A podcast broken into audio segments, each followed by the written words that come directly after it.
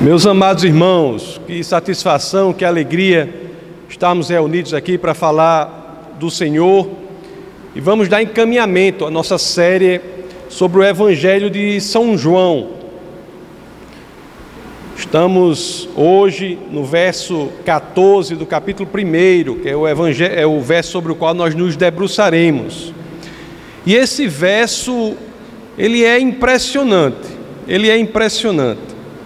Ela é uma das passagens mais significativas já escritas na história da humanidade. E não é só isso, né? Porque nós podemos dizer que não só o capítulo 1, verso 14 do Evangelho de São João é uma das passagens mais significativas já escritas, mas também é uma das passagens das quais nós podemos tirar um número de implicações que eu posso até dizer que este número flerta com o infinito. São tantas as implicações do que tiramos da, da, do verso 14 do capítulo 1 do Evangelho de São João que precisaríamos aqui de vários cultos só para explorar esse único verso. Então, sem mais delongas, eu peço a vocês que, é claro, assim querendo, abram as Escrituras naquele que é o verso, que é o texto base do nosso bate-papo de hoje. Então vamos abrir as Escrituras no Evangelho de São João, capítulo 1, verso 14. Hoje nosso bate-papo será sobre um único verso. As Escrituras assim dizem: Aquele que é a palavra tornou-se carne e viveu entre nós. Vimos a sua glória, glória como do unigênito vindo do Pai cheio de graça e de verdade. Meus amados, eu já disse aqui nos cultos que antecederam a este, na série sobre o Evangelho de João, e gostaria de repetir aqui: tamanho é o meu fascínio, o meu encantamento, o meu deslumbramento diante das Escrituras. Porque quando nós olhamos esse verso, João 1,14, ele tem poucas palavras, mas são poucas palavras e, como eu já disse, com um conteúdo tão grandioso e tão profundo, que parece que quando nós lemos esse verso, nós encontramos uma pequena janela e por meio dela, a paisagem que se nos apresenta é uma paisagem infinita.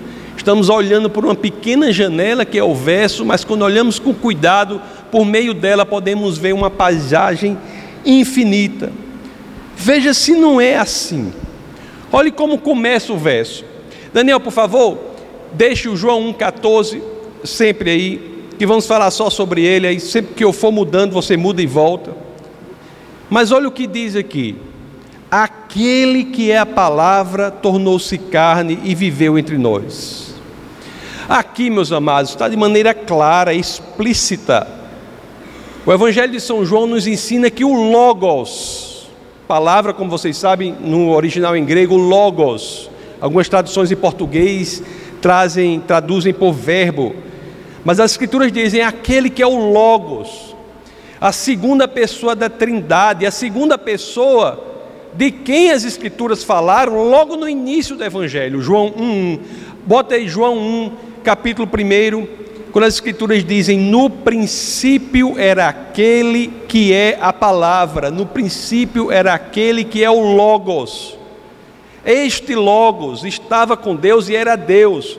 E aqui o verso 14 do capítulo 1 de João traz esse ensinamento profundíssimo de que o Logos, a segunda pessoa, encarnou e viveu entre nós.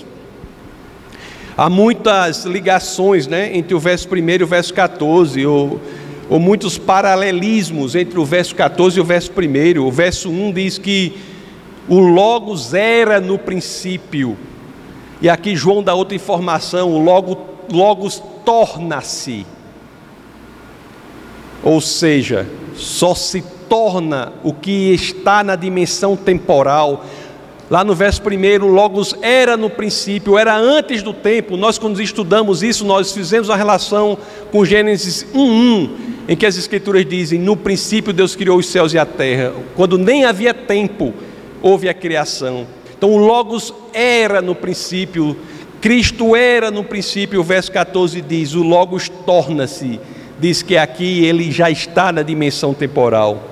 O verso 1 diz: o Logos era Deus. E aqui o verso 14 nos dá uma informação impressionante: diz que o Logos torna-se, assume a humanidade, torna-se carne, assume a humanidade. O verso 1 diz: O Logos estava com Deus.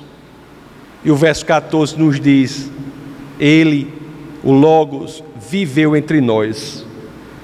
Meus queridos, se você prestar bastante atenção, porque às vezes nós lemos umas coisas, normal, né? Todos nós, e a gente deve evitar que isso aconteça quando lemos as Escrituras, porque a gente lê outra coisa qualquer e as palavras perdem o sentido, a riqueza do sentido, porque passamos por ela de forma desapercebida ou sem muito cuidado, mas se você prestar atenção a essa expressão do verso 14, o Logos viveu entre nós, a ideia de que Cristo, Deus, assume a humanidade, o Deus Criador dos céus e da terra assume a humanidade, você certamente chegará à conclusão a que eu chego aqui ao dizer que este é o ápice, o cume, o pico, o clímax do Evangelho. O Deus assume a humanidade por amor a nós. A encarnação de Cristo, meus queridos, é uma condição necessária, uma condição essencial, primordial, sine qua non para que tudo mais ocorra no Evangelho.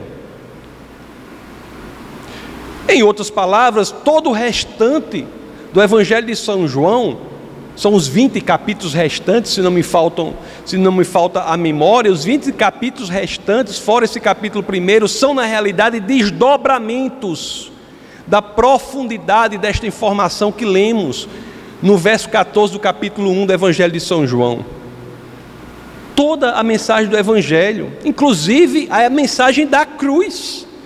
Se Cristo não tivesse vindo como homem, como poderia morrer na cruz em nosso lugar? Como? Voltemos ao verso 14 do capítulo 1 do Evangelho de João. Vamos relê-lo. Aquele que a palavra tornou-se carne, tornou-se eu, quando ouvi isso, tive o cuidado de não sofrer a tentação de passar muito rapidamente pelas palavras e fiquei imaginando aquele que é a palavra Deus torna-se carne. O que é tornou-se? Em grego, a, a palavra é inomai, ou como pronuncio em português, ginomai. É algo impressionante, porque essa palavra, esse verbo, em grego, ele representa algo que é a assunção de uma nova condição. É como se Deus assumisse uma nova situação. É a plenitude de Deus encarnado na plenitude da humanidade. É uma história impressionante. Lá na carta aos Colossenses, no é, capítulo 2, no verso 9, o apóstolo Paulo nos diz assim: Pois em Cristo habita corporalmente toda a plenitude da divindade. Isso é único, é impressionante, não há nada semelhante a isso. E esse tornou-se do grego nos apresenta um processo que é irreversível. Irreversível. O Deus, em sua segunda pessoa, o Logos, que é Cristo, ele voluntariamente escolhe entrar por um processo irreversível, do qual não há volta. Assumir a humanidade Jesus sempre será Deus e sempre será homem após o evento que é descrito no capítulo 1, verso 14 do Evangelho de São João, o evento da encarnação. Isso se nós entendermos o que está sendo dito aqui e não ficarmos na superficialidade da linguagem, entendermos o que é o Deus Criador dos céus e da terra, o Deus que cria tudo a partir do nada, o verbo em hebraico de Gênesis 1 é bará, criar tudo a partir da ausência de toda e qualquer coisa. Esse Deus todo-poderoso, ele opta por limitar-se de maneira radical, por entrar no espaço, no tempo e na matéria, por amor a nós. Isso nos dá um sentido muito profundo, se nós pensarmos sobre isso, do amor de Deus por nós.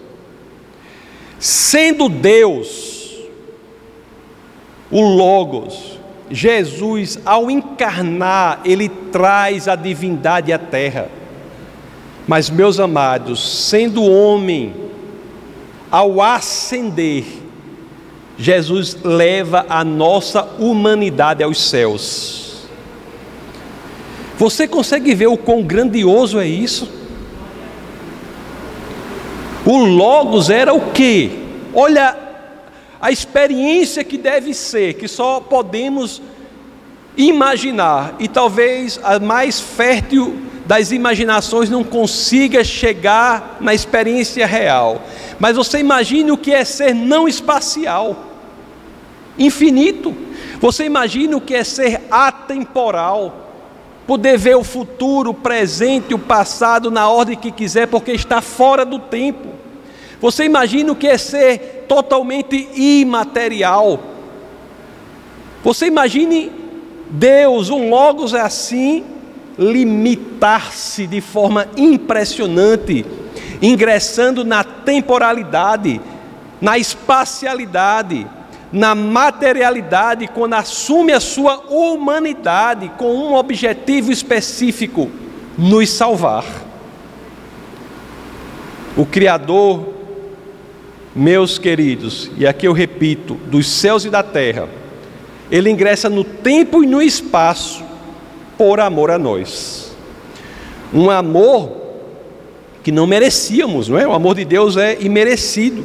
Nós não merecíamos mas um amor que ele voluntariamente derrama sobre nós. Meus queridos, Deus bíblico é a expressão sublime do amor.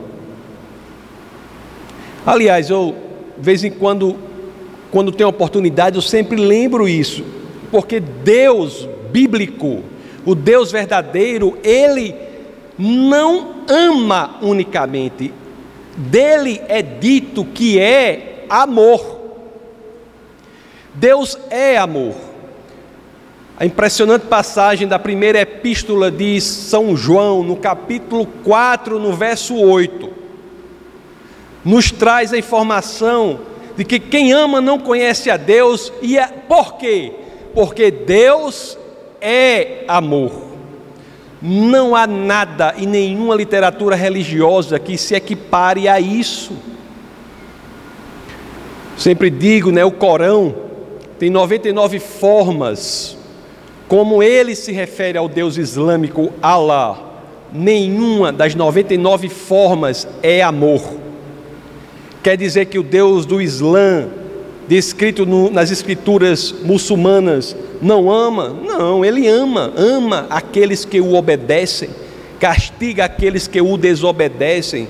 Mas o Deus do cristianismo é outro, o amor dele é independente do que façamos, porque não é uma resposta ao nosso comportamento, mas é uma expressão do seu caráter, da sua personalidade.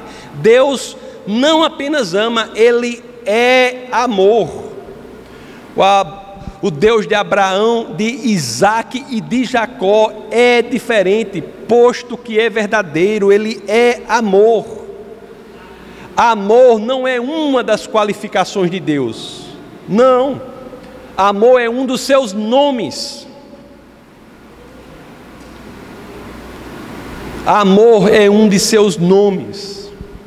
Eu disse há pouco que o nosso amor, que o amor de Deus por nós é imerecido, no sentido de que não é que nós fazemos algo para nos qualificarmos, termos o direito de receber esse amor. Não. Não é. Ele é independente do que fazemos ou do que podemos fazer. Não há nada, isso é informação importantíssima. Na nossa atividade pastoral, isso ocorre muito e eu tenho que repetir isso sempre que possível. Não há nada que você tenha feito que possa colocar você fora do alcance do amor de Deus. Porque o amor de Deus não é uma função de quem você é, é uma função de quem Deus é.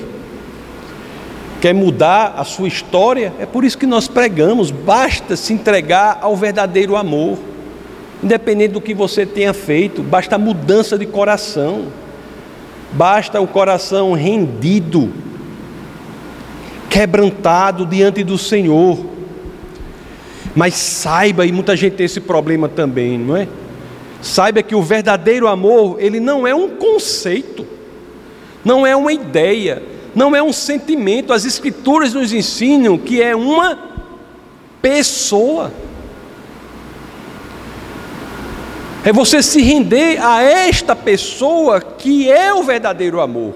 Jesus Cristo que nasceu e morreu por mim, nasceu e morreu por você. Meus queridos, às vezes na nossa vida isso acontece comigo, acontece com a pastora, acontece com muita gente. Eu acho, eu acho que todo mundo, né? Às vezes nós olhamos para nós mesmos e nos encontramos cansados, cansados da injustiça, das confusões, do desânimo, cansados das brigas, das maldades, cansados das ingratidões, cansados deste mundo sem sentido. Nós lutamos, lutamos, lutamos e quando vemos, estamos cansados, sobrecarregados, estamos assoberbados, atulhados. Mas quando estamos assim, nós temos que trazer à memória quem é esse Deus. Quando estamos assim, sem saber o que fazer, aí é que temos que nos lembrar do que Jesus fez por cada um de nós.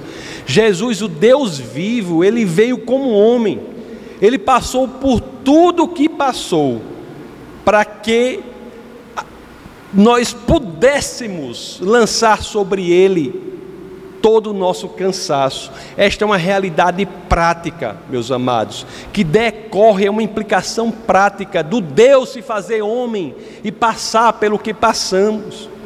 Se você está assim, né, cansado, sobrecarregado, lembre-se, em Cristo e somente nele estão as verdadeiras chaves que vão nos livrar das correntes do desânimo que vão quebrar as correntes do desespero, da depressão, da tristeza. Isso é uma decorrência desse entendimento de que o Deus verdadeiro nasceu como homem. Você sabe qual é a proposta do Deus encarnado? Vamos abrir no Evangelho de São Mateus, no capítulo 11, no verso 28, em que as Escrituras dizem: Venham a mim todos os que estão cansados e sobrecarregados, eu lhes darei descanso. Isso é uma realidade prática, uma implicação prática de que o Deus Criador dos céus e da terra veio como homem, se conectou a nós e por ser homem ele sabe o que é isso, ele passou por isso, ele se viabilizou como ponte entre Deus e por ser Deus nós podemos jogar sobre ele tudo isso que ele cuida de nós. Sempre falei aqui, nunca mais falei. Tem um amigo meu chamado Parandas, né? O velho Parandas. Quem sabe um dia a gente consegue trazer Parandas para cá. Parandas, filho, neto de sacerdotes hindus. Aí ele uma vez ele, ele, ele disse, ele me contando o testemunho dele, disse assim: Tassos, eu eu não escutava nenhum tipo de missionário. Tinha os missionários cristãos lá no sul da Índia não, escutava missionários, mas teve um missionário lá que eu só, de tudo que ele falou, só gravei uma frase. Ele disse, dizendo assim: se você estiver numa situação muito difícil, clame pelo nome de Jesus. E Parandas se encontrou numa situação difícil, foi preso lá na Índia, e naquela situação ele se lembrou dessa frase. certamente o Espírito de Deus, né?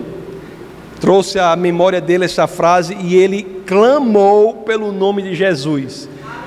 Jesus, se você é real, faça algo. Ele disse que uma paz, uma tranquilidade sobrenaturais caíram sobre ele. Ele viu o agir sobrenatural de Deus. Ele viu que é possível clamar por uma pessoa que é Deus, quando não vemos saída. Ele viu que isso é uma decorrência prática da divindade de Cristo, podemos clamar por Ele. Parâmidas, ter essa experiência com o Senhor, se converte, chega em casa cheio de alegria, fala para o pai: Papai, eu tive um encontro com Jesus. E o pai dele chamou o irmão e disse: Pessoal, vamos agora matar Parâmbidas. Parâmbidas foge de casa, né? Os pais, uma, um grande, uma grande agressão, desonra a uma família de sacerdotes hindus a conversão ao Senhor. Ele foge de casa. Quem é Parâmbidas hoje? Um servo do Senhor no sul da Índia, na região cuja língua é o Tamil, e lá tem um orfanato para crianças com deficiência. Encontrou o Senhor. E a mesma coisa nós podemos fazer. Por quê? Porque o Logos encarnou.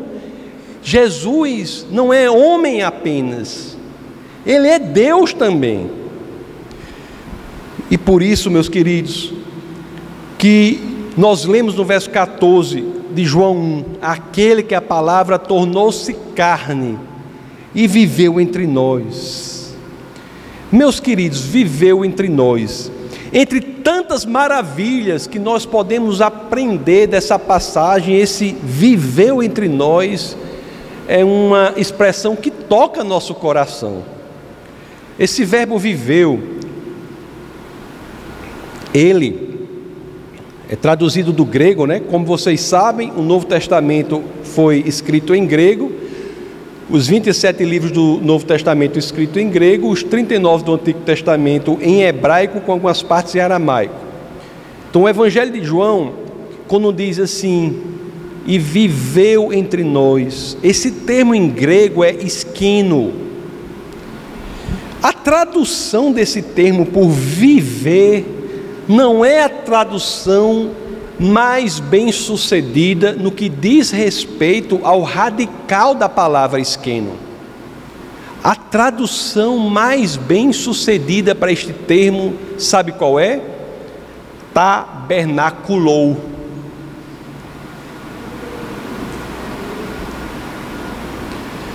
Veja que mensagem poderosa nós lemos no verso 14 do capítulo 1 do Evangelho de São João: aquele que é o Logos, aquele que é a palavra, toma a humanidade, torna-se carne e tabernaculou entre nós. O Logos é o Deus encarnado que tabernaculou na nossa humanidade, meus amados. Vocês sabem a história do povo de Deus a partir do êxodo, né, do Egito.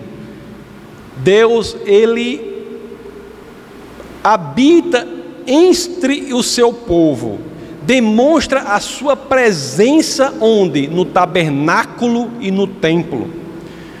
Vamos abrir aqui em Êxodo 25, 8. Olha que coisa emocionante e farão um santuário para mim, e eu habitarei no meio deles. O Senhor falava no Êxodo. Olhe Êxodo 33, 7. Capítulo 33, verso 7. Moisés costumava montar uma tenda ao lado de fora do acampamento, ele a chamava tenda do encontro. Quem quisesse consultar o Senhor ia à tenda fora do acampamento. Êxodo 40, 34. Então a nuvem cobriu a tenda do encontro e a glória do Senhor encheu o tabernáculo. Meus amados, o padrão de Deus era ali, aquele, e continuou, continuou sendo o mesmo na encarnação do Cristo. Deus continua a resplandecer a sua glória, mas agora de forma mais impressionante. Por quê? Porque ao resplandecer a sua glória, não se usava daqueles tabernáculos construídos por, por homens, mas por tabernáculos construídos pelo próprio Deus, o tabernáculo que é a nossa humanidade. Deus resplandece a sua glória no tabernáculo da humanidade. A vinda de Cristo, os seus ensinamentos, os milagres que ele fez, a sua morte, a sua ressurreição são expressões profundas de que? Da glória do Senhor enchendo o que? O novo tabernáculo, qual? A nossa humanidade. O nascimento, primeira encarnação miraculosa do Senhor, quando ele vem em Nazaré, seu nascimento em Belém, seus milagres, sua vida, tudo são expressões da glória de Deus que podemos ver em decorrência deste tabernacular-se Olhe se não é isso que nos ensina João 1, 14, na segunda frase. Aquele que a palavra tornou-se carne e viveu entre nós. Vimos a sua glória, glória como do unigênito vindo do Pai, cheio de graça e de verdade. Aleluia, irmãos. Em Cristo nós vemos sim a glória de Deus meus amados. É interessante que esse negócio de ver a glória de Deus é algo que Deus viabilizou para a humanidade, mas às vezes nós insistimos em não querer ver. Ah, falando do, do Êxodo, o próprio Moisés pediu a Deus que lhe mostrasse a sua glória. Abra aí em Êxodo 33, Daniel. Vamos ler os versos 18 e 19. Olhe Moisés pedindo a Deus que lhe mostre a sua glória. Diz assim, ó: Então disse Moisés: Peço-te que me mostres a tua glória. E qual é a resposta de Deus a esse pedido? Verso 19: E Deus respondeu: Diante de você farei passar toda a minha bondade, e diante de você proclamarei o meu nome o Senhor, terei misericórdia de quem eu quiser ter misericórdia, e terei compaixão de quem eu quiser ter compaixão. Essa promessa que Deus faz a Moisés é cumprida logo mais à frente, no capítulo 34 de Êxodo, nos versos 5 e 6. Olhe como Deus vem e mostra a sua glória a Moisés. Olhe a forma como Deus mostra a sua glória a Moisés. Quando o capítulo é, 34 do livro de Êxodo, versos 5 e 6, dizem assim: Então o Senhor desceu da nuvem, permaneceu ali com ele, proclamou seu nome, o Senhor. Olha, ele cumprindo o que havia prometido, o que prometera a Moisés. E passou diante de Moisés, proclamando: Senhor, Senhor, Deus compassivo e misericordioso, paciente cheio de amor e de fidelidade. O que eu quero que vocês saibam aqui é o seguinte: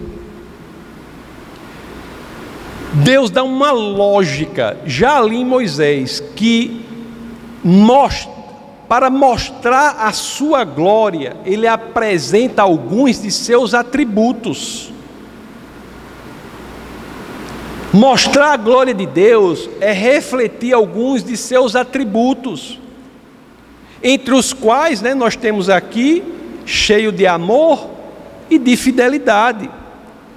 No Antigo Testamento, nós temos, fora esta, outras sete situações em que alguns desses atributos são apresentados no Antigo Testamento. Em vários livros, temos em Números, em Neemias, nos Salmos, Joel, em Jonas. sete situações, fora esta, em que os atributos de Deus são apresentados como expressão de mostrar a glória do Senhor. Agora vamos voltar a João capítulo 1, verso 14. Olha o que as Escrituras dizem: aquele que a palavra tornou-se carne e viveu entre nós. Vimos a sua glória, glória como do unigênito vindo do Pai, cheio de graça e de verdade. Mais uma vez, temos a mesma lógica aqui, que a expressão dos atributos de Deus são como o Senhor nos mostra a sua glória. Em Cristo, a glória de Deus continua a apresentar os atributos de Deus. Aqui em João diz: deve ser cheia de graça e de verdade. Eu achei interessante, porque eu vi assim, né? Lá em, abra rapidamente, Daniel, Êxodo 34, 6. A gente volta já para João 1, 14. 34, 6. É interessante que termina assim: os atributos cheio de amor e de fidelidade. Lá em João 1,14, o verso sobre o qual nós estamos nos debruçando hoje, termina assim: cheio de graça e de verdade. Amor e graça, misericórdia caridade, no sentido amplo da palavra, encontram certa sinonímia.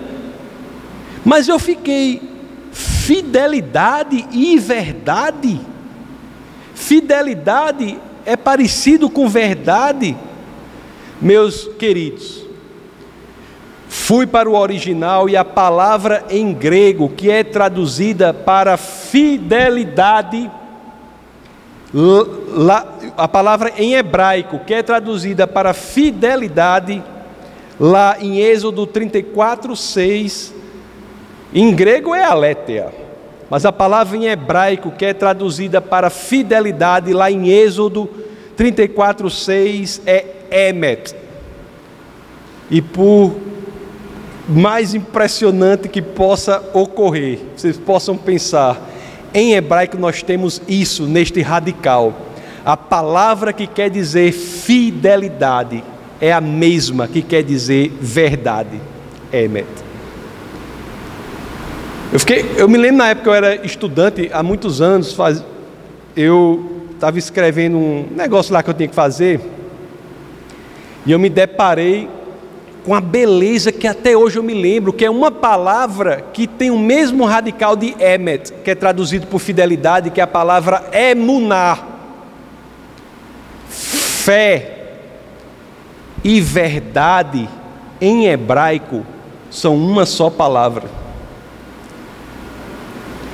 Fé, que em grego é pistos,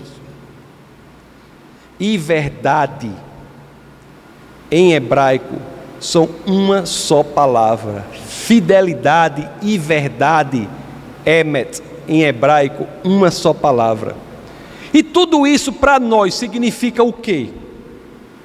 Significa que ao refletirmos a glória de Cristo, nós temos que buscar refletir os atributos de Cristo. Ao refletirmos ao mundo a glória de Cristo, as Escrituras nos dizem que isso é feito pela busca do reflexo dos atributos de Cristo. O Deus cheio de atributos tabernaculou na humanidade, para quê? Para por ter feito isso, por ser Jesus Cristo, nós temos nele um exemplo para imitar, para seguir. Deus em Cristo, Ele nos dá um padrão, nos dá um modelo de homem, de ser humano a ser imitado. Olha as escrituras como são incríveis, não apenas nos propõem um modelo de ser, mas nos dão, pela limitação do próprio Deus, um exemplo para ser seguido. Cristo é aquele a quem devemos imitar. Olhe, se não fosse assim, se não tivesse o padrão no Deus que se fez homem, propostas como a primeira epístola de João, primeira de João, capítulo 2, versos 5 e 6 se tornariam sem sentido. Olha aqui a primeira de João 2, 5 a 6 diz: Mas se alguém obedece à sua palavra, nele verdadeiramente o amor de Deus está aperfeiçoado. Desta forma, sabemos que estamos nele. E o 6: Aquele que afirma que permanece nele deve andar como ele andou. Como é que nós podemos refletir a glória de Deus, buscar refletir a glória de Deus, se não tivéssemos o exemplo do Deus encarnado, que, que, que é o padrão, o modelo que temos de imitar. Como poderíamos andar como Deus se ele não tivesse andado como homem? Como poderíamos querer andar como Deus se Deus não tivesse se limitado na sua segunda pessoa, o Logos, e andado como homem para nos dar esse padrão para que possamos crescer neste padrão, para refletir a, glória de Deus, imitando os atributos de Cristo. Resta-nos, meus amados, diante disso tudo, nós nos perguntarmos: será que estamos crescendo nessa capacidade de andar como Cristo andou? Será que o nosso modelo, o nosso padrão, será que é verdadeiramente Jesus Cristo? Será que estamos no caminho certo, fazendo de Cristo o nosso modelo, o nosso padrão, o nosso norte? Será que estamos entendendo que a vinda de Deus à terra não só viabilizou o ministério da cruz, a nossa salvação, mas também nos deu o norte, a bússola para esta difícil travessia durante a nossa vida? Será que estamos entendendo isso? Ou será que estamos meio que anestesiados diante da impressionante realidade da vinda de Deus à terra? Será que estamos entendendo isso? Será que você está entendendo que Deus, que criou tudo, veio à terra como homem para nos dar um exemplo? Para que, ao imitarmos esse exemplo, crescermos em semelhança a esse exemplo, ingressarmos no processo da transformação, nele não apenas sermos salvos, mas transformados em semelhança a Cristo, estaremos refletindo a glória de Deus para os outros homens que não o conhecem e esse reflexo se dá quando conseguimos imitar, reproduzir os atributos do Deus encarnado. Será que estamos entendendo o quão profundo isso é? Ou estamos na superficialidade das palavras? Ou será que nós estamos ainda perdidos, muitas vezes buscando em nós mesmos as grandes respostas que não estão no homem, mas apenas naquele homem que é Deus, que é Cristo. Tem gente que diz assim, a gente vê isso por aí, né? Na universidade, em outros lugares a gente vê assim. Às vezes uma pessoa até tem uma abertura para conversar sobre o Senhor, mas ele coloca, ele diz assim: quando eu estiver em paz comigo mesmo, buscarei a Deus. Isso é o contrário da mensagem do Evangelho. Quando eu estiver em paz comigo mesmo, buscarei a Deus. Se a mensagem do Evangelho é exatamente o contrário. Se Deus vem à terra, porque você só conseguirá ter paz consigo mesmo quando tiver feito as pazes com Deus. As pessoas buscam a paz em, em si mesmas para depois buscarem a verdadeira espiritualidade. Quando na realidade a paz consigo mesmo só é atingível, só é possível, só é viável quando escolhemos fazer as pazes com Deus. Meus amados, e é por Cristo, o Logos encarnado, o Deus que se fez homem, que esta ponte entre o homem e Deus foi refeita, essa possibilidade da paz com Deus foi reconstruída. E como acontecer isso? Basta que nós queiramos atravessar a ponte. A parte de Deus, a mais difícil, né? Limitar-se brutalmente, num processo irreversível para que isso fosse possível. Essa parte foi feita. Foi o que ele fez que esse símbolo aqui de tortura e morte foi transformado num símbolo de esperança e vida. Foi pelo que ele fez, pela parte dele, que esse símbolo está aí. Basta que façamos a nossa. E qual é a nossa? Querer. Mas não querer de qualquer forma, querer com o coração rendido, com o coração quebrantado, com o coração sedento do Senhor.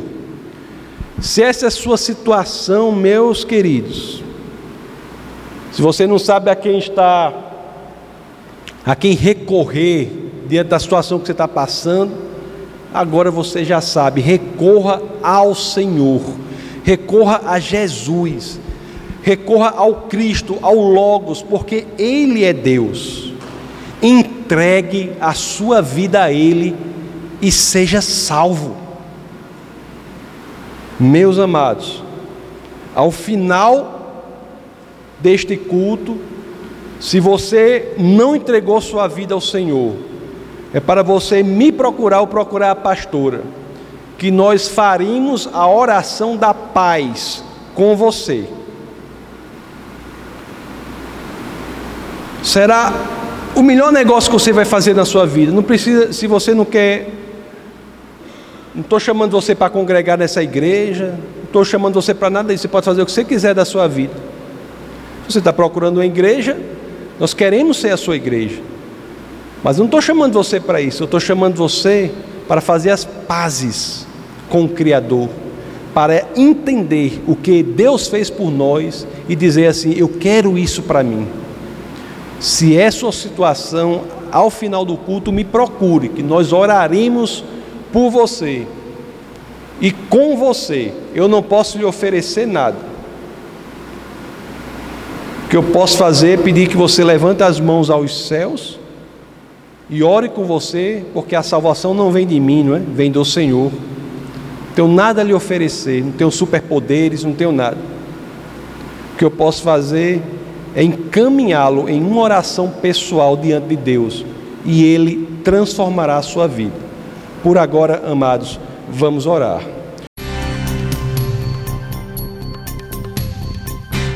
Essa foi uma produção do Ministério Internacional Defesa da Fé, um ministério comprometido em amar as pessoas, abraçar a verdade e glorificar a Deus.